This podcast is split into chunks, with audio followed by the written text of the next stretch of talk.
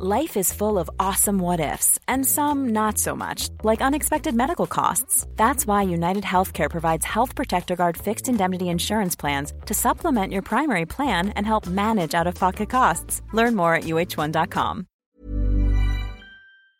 Swear.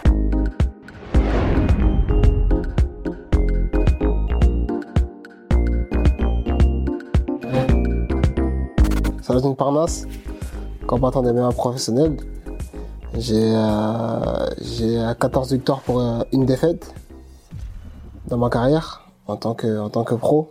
J'ai commencé très tôt moi le sport de combat. J'ai commencé à l'âge de 11 ans euh, à mon club, la Hatch Academy. Et puis j'ai évolué jusqu'à euh, jusqu'à arriver à ce, à ce niveau-là. Mes débuts à la Hatch Academy, ça a commencé bah, très tôt. Comme j'ai dit, j'ai commencé à l'âge de 11 ans. Donc euh, j'ai pénétré à la salle euh, quand j'avais 11 ans. Puis j'ai évolué, euh, j'ai évolué euh, avec euh, mes qualités sportives. Voilà, j'ai fait beaucoup, beaucoup de combats en tant qu'amateur pour arriver, pour arriver en pro, pour avoir un bon, un bon bagage en pro. Ce qui a fait mon palmarès aujourd'hui.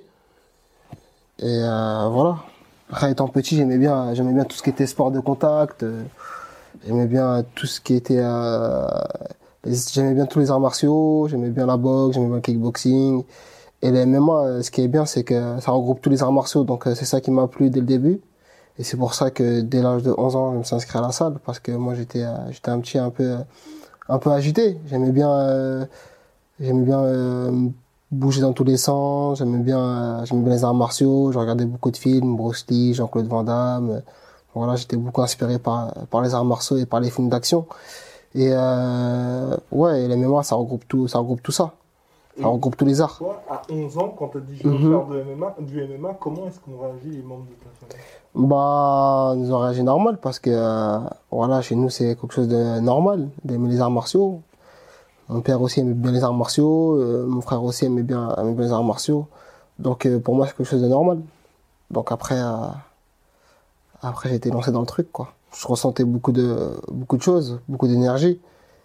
Voilà, il y avait beaucoup de beaucoup d'obstacles à faire parce que c'est un sport, c'est un sport difficile, c'est pas un sport facile. C'est-à-dire c'est beaucoup de sacrifices pour devenir le meilleur. Et euh, je m'inspirais un peu des meilleurs. Et je me disais que c'est des humains comme, euh, comme moi. Et si eux sont arrivés à ce niveau-là, euh, pourquoi moi je pourrais pas arriver à ce niveau-là? C'est-à-dire que j'ai fait beaucoup de sacrifices, je me suis entraîné dur. Et étant petit et même maintenant, c'est ça qui me donne, euh, ça qui me ça qui fait ma force. Mon tout premier combat de MMA, je me rappelle plus trop parce que j'en ai fait beaucoup. Euh, mon tout premier combat de MMA, ah je me rappelle, je me rappelle plus. Hein. J'avais euh, ouais, j'avais 11 ans, j'avais 11 ans, j'ai euh, c'était à Villepinte. C'était à Villepinte, j'avais combattu, j'avais gagné mon combat. J'avais fait un combat qui était un peu parti à la bagarre, c'est-à-dire qu'au tout début euh, voilà, tu mets un peu des coups n'importe n'importe comment parce que c'était c'était tes premiers combats. Donc euh, euh, t'évolues à chaque combat donc euh, ouais, mais c'était un un bon souvenir. Beaucoup de stress euh, voilà, euh, c'est ton premier combat donc tu stresses un peu, t'as un peu la boule au ventre une petite peur, mais, mais ça va, quoi. Mon premier combat professionnel, je l'ai fait à 17 ans. Je l'ai fait euh, 100% fight ou euh, Contenders. C'est, euh, Contenders, c'est une grosse organisation euh, que Hatch a organisée. Hatch, c'est, euh, c'est l'ordinateur de 100% fight aussi. C'est l'un des plus grands organisateurs euh, français. C'est même lui le, le plus grand organisateur français. Bah, son rôle, il est très important. Il gère la carrière de, plein de sportifs plein de, jeunes comme moi et euh, d'autres un- peu plus vieux euh, qui fait, fait tout pour décoller leur carrière. Donc euh, ouais, c'est euh, il fait un travail euh, énorme. Il fait un gros travail. Déjà moi-même euh, c'est un travail et Papa Carré aussi c'est un travail, voilà. Ça fait que ça fait que d'évoluer et c'est sur c'est sur la bonne voie. Voilà. Et Donc c'est une bonne chose. C'est un peu euh, une relation paternelle. Donc euh, voilà, c'est une éducation qu'il m'a donnée à l'âge de 11 ans. Je suis rentré à la Hatch Academy, donc euh, c'est une bonne éducation qu'il m'a donnée. Ça, la salle, la salle de sport m'a, m'a éduqué, m'a évité d'aller dans les, vers le bas et m'a évité beaucoup de mauvaises fréquentations. Donc ouais, c'est quelque chose d'énorme, quelque chose d'énorme. Ça éduque, ça éduque des, ça éduque plein de personnes. C'est, c'est une éducation. euh, ça fait évoluer, ça fait que évoluer, évoluer les choses quoi. Donc ouais, c'est quelque chose d'énorme. Et euh, j'ai commencé mes débuts euh, dans cette organisation qui est Contender 100% Fight. C'est un peu, c'est un peu, c'est la même chose parce que c'est dirigé par la même personne. Donc j'ai commencé directement par ce, par le combat, par mon premier combat pro à 17 ans. J'ai fait, j'ai fait une bonne prestation. J'ai, ouais, j'avais, j'avais gagné mon combat par, je crois, étranglement ou un, ou un truc comme ça, ou à la décision je m'en rappelle plus. J'avais, j'avais 17 ans quand j'ai remporté la ceinture des Contenders. Donc pour moi, c'était quelque chose d'énorme parce que dans notre salle, il y avait déjà des, des, des gros combattants professionnels qui ont gagné la ceinture des Contenders. Et moi, étant petit, je les voyais, je les voyais comme des, comme des modèles. Ils venaient à la salle avec la ceinture des Contenders. Pour moi, ça m'a, ça m'inspirait beaucoup. Pour moi, cette ceinture, ça, ça valait beaucoup de, ça voulait dire beaucoup de choses. Et à 17 ans, bah, je l'ai obtenu. J'ai accompli, euh, j'ai accompli un rêve que, que je voulais, avoir une ceinture. Donc euh, ouais, c'était c'était une bonne chose. J'ai fait une bonne j'ai fait une bonne prestation. Je me suis lâché sur le ring. J'ai mis des coups de pied retournés. Voilà, j'étais j'étais fougueux. Moi, je le suis toujours. Hein. Mais euh, voilà, j'avais fait une bonne prestation. Je voulais toujours en faire mon métier parce que, comme je l'ai dit, c'est beaucoup de sacrifices. Moi, je m'entraîne, je m'entraîne tous les jours. Tous les jours, j'essaie de me dépasser, d'être meilleur, meilleur que que j'étais que j'étais avant que j'étais hier ou euh, j'essaie toujours de me dépasser. C'est c'est ça qui fait qui fait ma force. Ma ceinture KSW, je l'ai fait j'avais euh, j'avais 20 ans. J'étais à 9 9-0. Euh, Donc euh, fallait que je montre à tout le monde que mais fallait que je montre à tout le monde que j'avais pas 9-0 pour rien. Ça veut dire que je suis arrivé contre un adversaire qui s'appelait Rajiski. J'ai fait une domination totale un peu serré, mais ça va, j'ai dominé quand même tous les rounds. Je perdais aucun round. Donc euh, ouais, c'était c'était quelque chose de, de bien. Et j'ai montré à, à tout à tout le public français à tout à tout le monde que euh, voilà, à l'âge de 20 ans, euh, j'avais j'avais j'avais j'avais vraiment la niaque et j'ai montré mon niveau mon niveau à tout le monde, à tous les connaisseurs des mémoires. Donc les gens savent savent que c'était c'était un combat c'est que je que je suis un combat que je suis un combattant euh, un vrai combattant quoi pourquoi j'ai signé au KSW parce que c'est une grosse organisation c'est une des plus grosses organisations mondiales. C'est euh, c'est énorme. C'est euh, équivalent à l'UFC c'est à peu près pareil. Donc pour moi c'est une bonne chose d'avoir signé au KSW c'est ça qui a fait c'est ça qui m'a construit c'est ça qui me construit toujours. Donc pour moi c'est quelque chose d'énorme. Bah quand je reporte la ceinture du KSW j'avais 21 ans.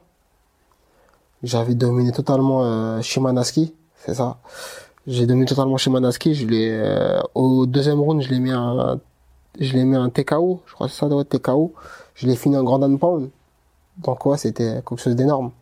Voilà, c'est euh, beaucoup de sacrifices, euh, c'est beaucoup de choses et euh, on voit que le travail paye. Donc j'ai beaucoup travaillé pour pour arriver à ce niveau-là et voilà, c'est quelque chose d'énorme on a partagé ce plaisir avec euh, mon entourage et euh, mon club de sport, avec la, ma team, la Hatch Academy et tous mes proches. Donc ouais, c'était quelque chose d'énorme. C'était des émotions inoubliables d'avoir gagné cette ceinture. Et euh, c'est pas fini. J'espère vivre, j'espère faire, faire, faire vivre des émotions inoubliables à tout le monde, montrer mon talent encore à tout le monde. Pourquoi cette signature alors que là, ça y est, on, on avance un peu dans le temps. Là, désormais, t'es un petit peu plus vieux. Qu'est-ce qui a motivé cette signature? Bah, ce qui a motivé cette signature, c'est que voilà, j'ai beaucoup encore à apprendre. J'ai que 23 ans, donc euh, voilà, une carrière de MMA, il y a tout, il y a tout le temps. Je pense que à 30 ans, t'es, euh, t'es encore, t'es encore bien. Donc il y a tout le temps pour euh, viser, viser le top. Donc je prends mon temps, et je me construis et et puis voilà. Tu m'avais toujours dit, c'est la, je crois, sixième fois que j'étais en interview, mhm. si un jour tu venais à perdre, c'était pas grave. Oui. Et c'est arrivé. Et, ça. et toi, qu'est-ce que tu as ressenti justement lors de cette Bah, c'est, euh, bah, au début, c'était de la frustration, voilà, personne n'aime perdre, hein, c'est comme ça. Et euh, puis euh, voilà, on rebondit sur autre chose. Hein. C'est, comme ça. Après, voilà, j'ai pris, euh, j'ai pris un petit coup, voilà, un coup, un coup un peu bizarre, c'est un coup, un coup du biceps, on va dire ça. Bon, pour moi, j'étais pas, j'étais pas KO, hein. ni, ni t'es KO, j'étais, j'étais bien. Après, l'arbitre a décidé d'arrêter, donc c'est son, c'est son métier. Hein. Donc, je peux pas contester ni l'arbitre ni, ni l'organisation, c'est comme ça. Donc, ça fait partie, ça fait partie du jeu. Il y a toujours un risque. Euh, c'est, c'est comme ça. Je pense que si on refait le combat euh, mille fois. Je pense pas que le coup, je me, même si je me le mange, je pense pas que je vais tomber, euh, je vais tomber KO. Voilà, c'est une chance sur, sur un million. Et il a cette chance-là. Donc, ouais, c'est comme ça. Pour moi, c'est pareil, hein. c'est rien du tout. Une défaite, c'est une défaite, c'est comme ça. C'est rien du tout. Je me laisse toujours aussi, aussi déterminé qu'avant. Voilà. C'est vrai que je me lève encore plus déterminé. Donc, ouais, ça me, ça me, ça me booste encore, encore plus. Ça me, ça me donne envie de me dépasser, être meilleur que, que tout le monde. Donc, euh, ouais, ça me booste tout le temps. Tu reviens le 5 juin prochain, pas pour la revanche contre Torres. C'est ça, malheureusement, ouais. Mais contre un autre adversaire. Contre un autre adversaire. Bon, j'espère faire une masterclass. J'espère euh, briller euh, pour, mon, pour mon dernier combat. faut montrer qu'on est des combattants d'MMA. Il faut montrer son talent à tout le monde. C'est ça le, le, but, le but d'un combattant. Voilà. Donc, pour moi, c'est un combat comme les autres. Pour moi, le plus important, c'est d'avoir euh, ma revanche contre Torres. La ceinture, euh, c'est pas. Euh, voilà, une ceinture, c'est une ceinture, quoi. Le plus important, c'est reprendre la revanche. J'espère augmenter, augmenter encore. Voilà, il y a tout peut arriver. Comme on peut le voir, bah, Michel Chandler, il était dans, dans le top, top 2, je crois, des, pour la ceinture. Top 2, top 3. Et pourtant, il a été battu par Patricio Pitbull. Et Patricio Pitbull, personne ne le connaît. Et Patricio Pitbull, il lui a mis un, il KO au Bellator. Et pourtant, il a signé à l'UFC après Michael Chandler. Mais juste que les gens ne connaissent pas les mois. Mais je pense que le niveau, il est varié partout. Le niveau, il est, il à peu près pareil. Que ce soit à l'UFC, que ce soit au Bellator, que ce soit au KSW. Dès que tu arrives dans le top, euh, top 5 des organisations, ça, ça joue. Pitbull, c'est le top 1 de, du Bellator. Et je pense, euh, que s'il va à l'UFC, il sera dans le top, dans le top 2. Moi, j'étais champion du KSW, donc je me voyais dans le top, dans le top 10. C'est comme, euh, c'est comme la boxe anglaise. T'as vu, la boxe anglaise, il y a beaucoup de, y a beaucoup de ceintures. Il y a beaucoup d'organisations.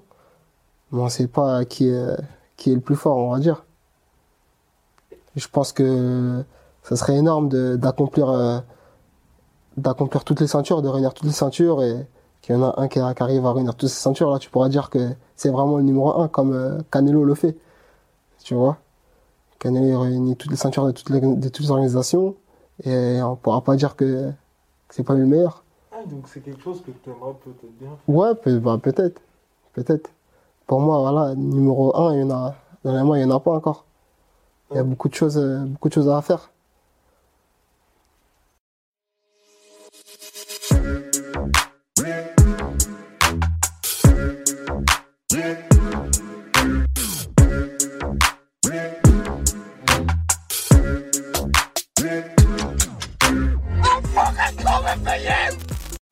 Et voilà, c'est la fin de votre épisode du podcast La Sœur. Si ça vous a plu, n'hésitez pas à nous mettre les 5 étoiles sur Apple Podcast ou sur Spotify. Vous pouvez aussi nous laisser un petit commentaire, ça nous aidera beaucoup. Et si vous voulez aller plus loin avec nous, vous tapez La Sueur toutes les plateformes ou sur les réseaux sociaux, vous nous trouverez. Et là, vous nous écoutez très certainement en audio. On est aussi en vidéo sur YouTube, mais également sur Snapchat. Là encore, vous tapez la sueur et on sera là. Merci de votre fidélité et à très vite pour de nouvelles aventures.